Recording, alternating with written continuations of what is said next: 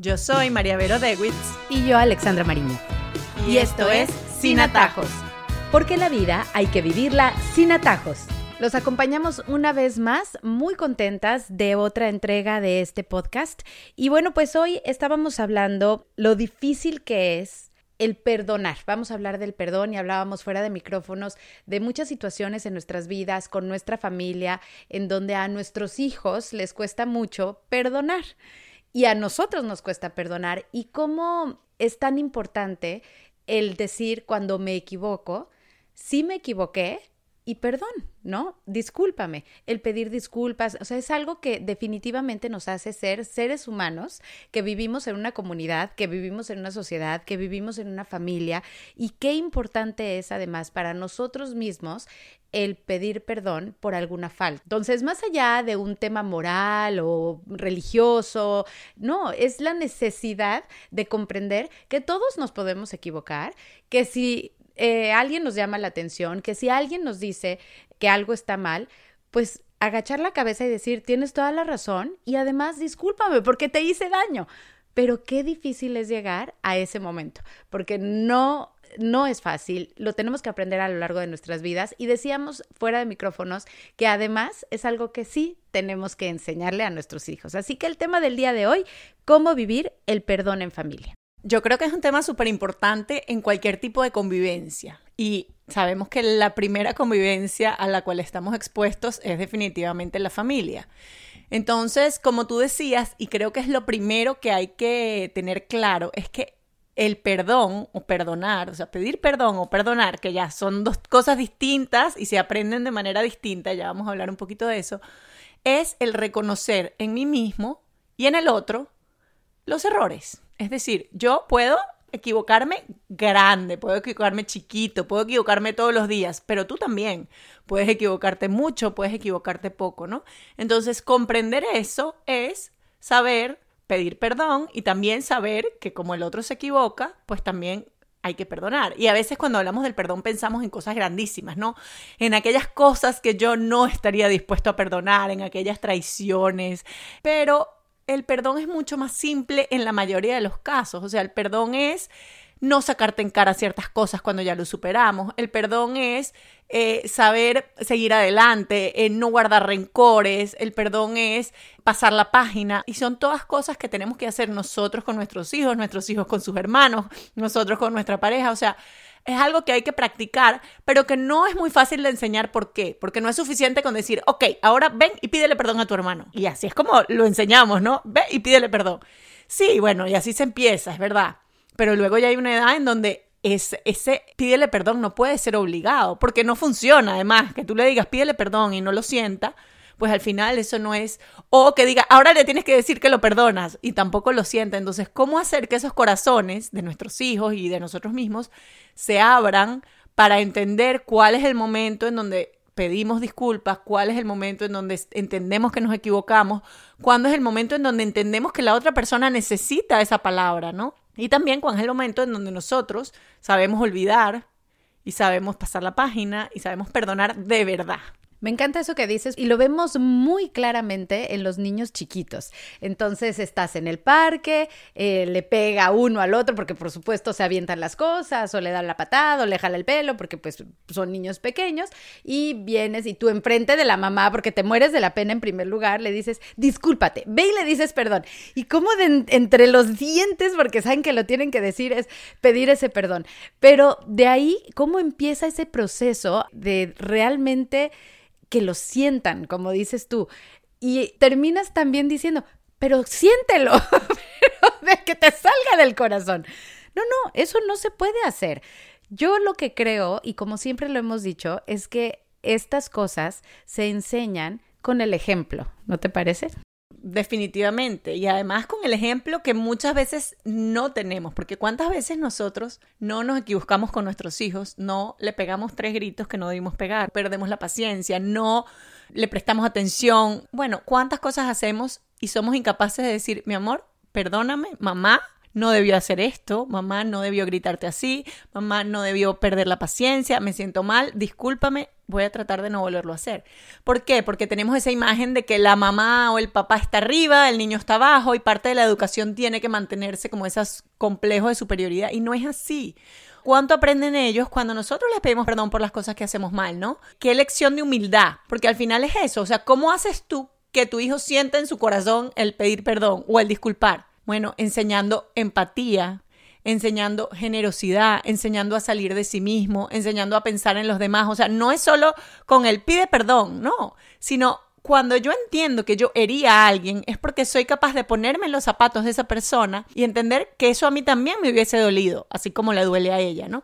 Y hacer algo para reparar eso. Ahí es cuando yo voy a sentir y me van a hacer del corazón pedir perdón o perdonar. O sea, cuando yo soy capaz de ponerme en los zapatos del otro. ¿Qué pasa? Que como lo hemos dicho mil veces, vivimos en una cultura súper individualista que los anima todo el tiempo a pensar en ellos mismos, en cómo me siento yo, en cómo me ofendieron a mí, en yo soy lo más importante, en si yo no estoy bien, nadie está bien, yo soy la que tengo que estar perfecto, etc. Entonces, claro, en esta cultura que los pone siempre a ellos como el centro, ¿cómo enseñar a nuestros hijos a decirle, bueno, pero es que el de afuera, el que está al lado tuyo, también tiene sentimientos y también sus sentimientos importan y también le duelen las cosas y tú tienes que ser capaz de no pensar en ti el 100% del tiempo, sino aprender a pensar en él y en tu hermano o en tu mamá o en tu amiga o en las personas que tengas a tu lado, ¿no?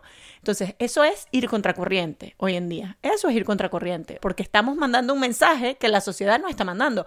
Porque además, ese mensaje en la sociedad actual se ve como debilidad, servilismo, una persona débil, una persona sumisa, incluso a las mujeres. Las mujeres nos hacen sentir como que es que tenemos que ser las que pisamos el mundo y si no pisamos a los demás entonces somos débiles y no es así. ¿Qué ejemplo tenemos que dar de decir, no, es que yo sí soy capaz de poner a alguien en algún momento por delante y decir, es que esta persona le duele esto o esta persona necesita esto de mí, ¿no? Y eso no me hace menos fuerte, no me hace menos empoderada para nada. O sea, eso es eso es amar a los demás y eso es querer y eso es lo que nos da la felicidad. Entonces, es difícil enseñarlo en un mundo en el que pues te dicen lo contrario, ¿no? Hablando de, del perdón en familia, pero ahora quisiera tocar el tema un poco en pareja, porque también qué difícil es cuando te lastiman con palabras, con hechos, con situaciones, lo que decías tú. Yo no estoy dispuesta a perdonar y pensamos mucho en futuro o a lo mejor hasta lo vemos con amigos probablemente o con cosas que te cuenten y tú por dentro o a tu mismo esposo dices, pues yo nunca lo perdonaría, por ejemplo. Pero cómo también trasladar esto que estamos diciendo de la empatía, la compasión, el pensar en los demás. Y me viene a la mente ese libro del que tanto nos has hablado, Cinco lenguajes del amor, para poder perdonar muchas cosas que va a alimentar tu relación con tu pareja, ¿no? Bueno, como decíamos antes, somos personas imperfectas y yo creo que lo primero de esto es saber que yo soy la primera capaz de cometer cualquiera de esos errores que yo diría que nunca perdonaría, ¿no? Porque, porque sí, porque somos todos capaces de todo y el creerse incapaz creo que es el primer error. O sea, yo sería incapaz de hacer eso, yo no estar tan seguro de uno mismo, porque, porque bueno, a veces la vida te da sorpresas, ¿no? Y yo creo que sí, el perdón en pareja es muy duro a veces, cuesta mucho, también depende de cómo se quiera seguir adelante, ¿no? Independientemente de lo que haya pasado y lo que vaya a pasar en un futuro, creo que también el perdón, y eso en la familia, en la pareja, en donde sea, el perdón es necesario para uno sanar su corazón, ¿no? Entonces a veces uno perdona sin siquiera contar con el arrepentimiento de la otra persona. ¿Por qué?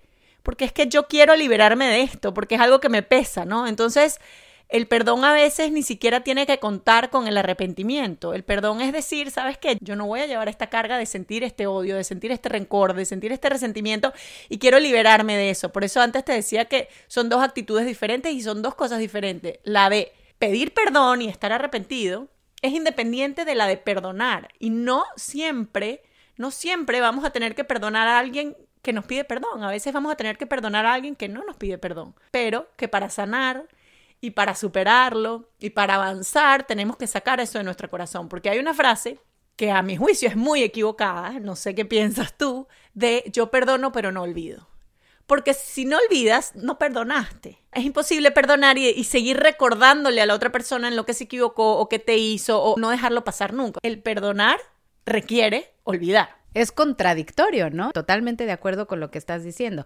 Y es que yo lo asemejo mucho a cuando la gente va a dar su tiempo, por ejemplo, a una causa social, a una fundación, a un voluntariado, lo que sea.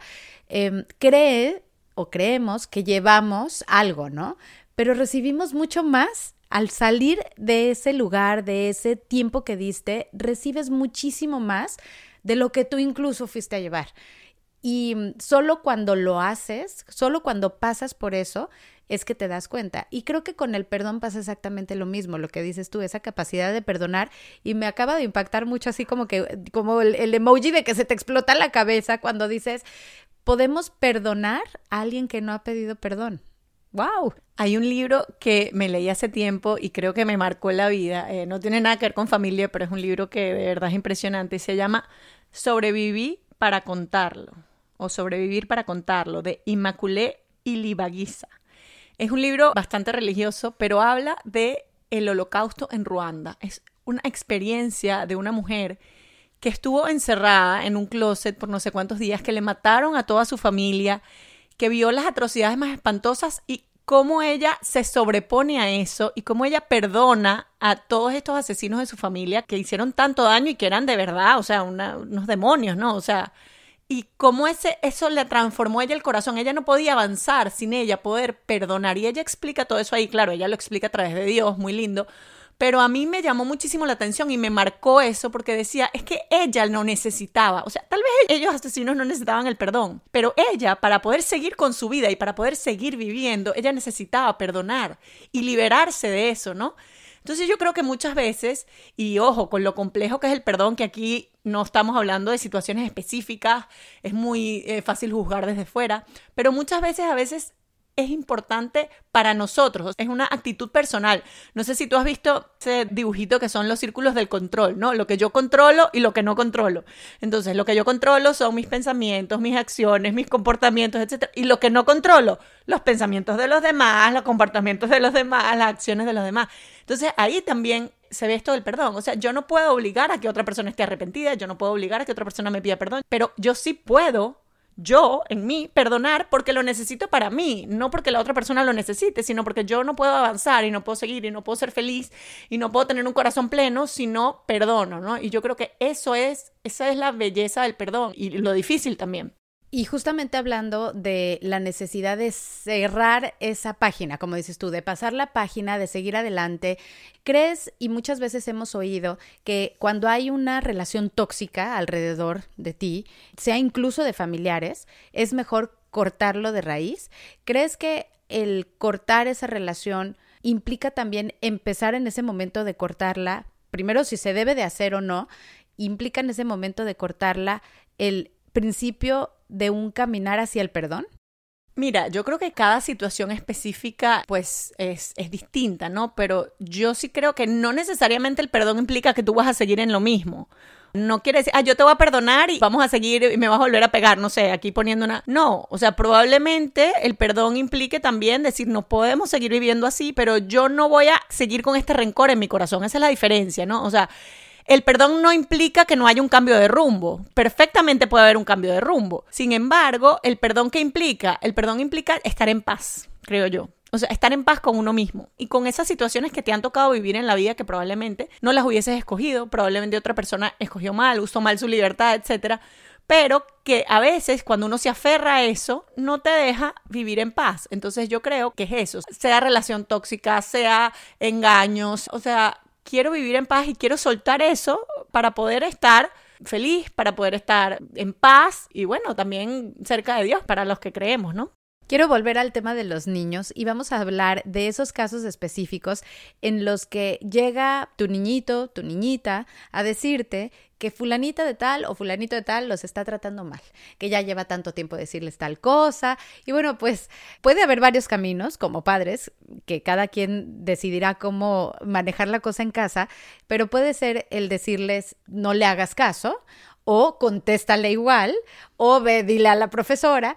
Pero bueno, el escenario que sea, al final, ¿cómo cuesta trabajo? Porque después esa mirada rayada, esa como enfrentamiento que hay, y más en, el salón de clases, ¿no? Por ejemplo, porque son un grupo de alumnos que van a continuar varios años juntos, en la mayoría de los casos. Entonces, termina siendo entre los niños como esa separación completa de tú allá, porque no perdono lo que me hiciste en primero de primaria, y te estoy hablando que ya pasaron y ya están en octavo, por ejemplo. Entonces, ¿cómo saberlos llevar a través de el sí, ya pasó, eso fue hace mucho tiempo, supéralo. Me he encontrado en muchas ocasiones en ese momento y es difícil enseñarles eso. Mira, yo creo que a través del reconocimiento de la propia debilidad, es decir, ¿cuántas veces nuestros hijos no han hecho cosas no, de las que no están orgullosas, o sea, porque nos gusta pensar que nuestros hijos son incapaces, así como nosotros somos incapaces, pero probablemente habrán molestado a uno, le habrán volteado la cara al otro, no habrán invitado a la amiga, o sea, y también hayan hecho sentir mal a otro, que seguramente ha pasado, porque nuevamente somos humanos y es parte de la vida. Entonces yo creo que aprender a reconocer la propia debilidad nos ayuda a ser más comprensivos con las debilidades de los demás. Entonces decir, mi amor, sí, esa persona te hirió, pero tú te acuerdas cuando tú también, sin querer o queriendo, heriste a tal amiga. A ti, a ti te gustaría que ella te perdonara, ¿verdad? Porque tú no lo querías hacer, porque ya tú lo superaste, porque estabas chiquita, porque fue un momento de rabia. Bueno, yo creo que hay que otorgar esa misma generosidad con esta amiga que tal vez se equivocó, hay que darle otra oportunidad, etc. Y también hablábamos la otra vez de vivir la experiencia del bien, o sea, qué bien se siente cuando uno hace algo bueno, qué bien se siente cuando uno perdona, ¿no? Qué bien se siente uno cuando uno logra pasar la página y cuando uno logra salir del rencor y del reconcomio y de repente tenderle la mano a esa persona. Eso se experimenta solo cuando se vive. Entonces también compartirles esa experiencia de decir, mira, atrévete a hablarle, a darle una sonrisa para que veas que tú en tu corazón te vas a sentir bien. Y eso cuando ellos lo vivan, pues van a entender el valor que tiene, creo yo. Es muy importante no criar hijos hipersensibles. Y eso parte también en la casa, no nosotros ser hipersensibles. ¿Cuántas veces nos quedamos bravos 80 horas y no? Entonces te piden perdón y no, pero es que no se me ha pasado tienes que esperar porque no se me ha pasado. Esa es típica. No, ya, o sea, se perdonó y ya se me pasó. Y así tengamos que trabajar nosotros, porque yo entiendo que hay mucha gente que le cuesta más y se queda bravo más tiempo, pero de verdad trabajarlo y decir, no puedo ser una persona hipersensible, que me ofendo por todo, que tienen que pasar 48 horas para que yo supere algo que me dijiste, o, no, o que recuerdo cada mes lo que me hiciste el mes pasado. Entonces, claro, o sea, no crees que no, pero los hijos respiran eso también. Entonces, empezar uno mismo por trabajar eso para que ellos también aprendan. Y con nuestros hijos también nos pasa, que de repente el adolescente nos grita cuatro cosas, después viene y nos pide perdón y somos incapaces de darles un abrazo. Queremos quedarnos bravas por un tiempo porque nos dolió. Entonces, ¿sabes qué? Ir en contra de nosotros mismos y decir, ya, se acabó, nos vamos a comer un helado, se superó esto, un abrazo y para adelante. No importa lo que me hayas dicho porque sabemos que todos podemos caer. O sea, todos cogíamos de la misma pata, dicen en mi país. No solo cogíamos de la misma pata, sino que además no todo es personal, ¿no? ¿No te parece?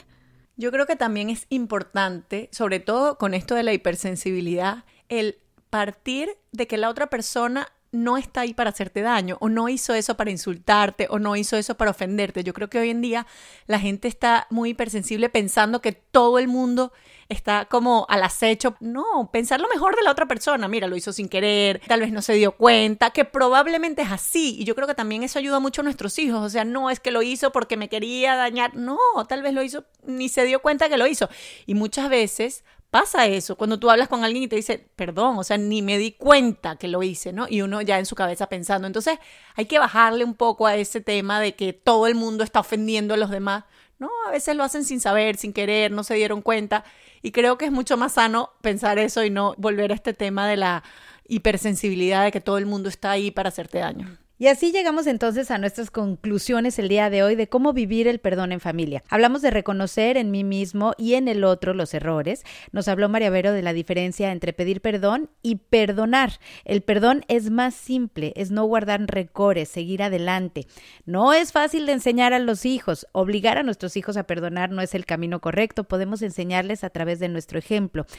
¿Cuánto aprenden ellos de nosotros cuando pedimos perdón? Debemos inculcar la empatía, inculcar compasión, cambiar la visión individualista y enseñar a pensar en el otro a nuestros hijos. Cuando hablamos en pareja, es importante el hecho de no creernos el que nunca haríamos algo, bueno, también nos puede pasar a nosotros. El perdón es necesario para sanarme. El perdonar es diferente a pedir perdón. Ahí fue justo cuando hablaste de un libro, el que nos recomendó María Vero el día de hoy, fue Sobreviví para contarlo. Cuando es necesario, debe haber un cambio de rumbo, pero perdonar es seguir adelante, pasar la página y es importante. También aprender a reconocer la debilidad personal para poder reconocer las debilidades de los demás. Y terminamos nuestro podcast el día de hoy hablando de no a la hipersensibilidad. Aceptar el cuando nos piden perdón y no quedarnos con esos rencores y decir sí, de corazón también aceptar ese perdón. Les agradecemos por oír nuestro podcast. Les pedimos que nos escriban si tienen algún tema, alguna sugerencia eh, a sinatajospodcast.gmail.com y también a que se suscriban para que les avise cuando tenemos un nuevo episodio en su plataforma favorita de podcast. Yo soy Alexandra Mariño. Y yo María Vero Dewitz. Y, esto es Sin Atajos. Porque la vida hay que vivirla sin atajos.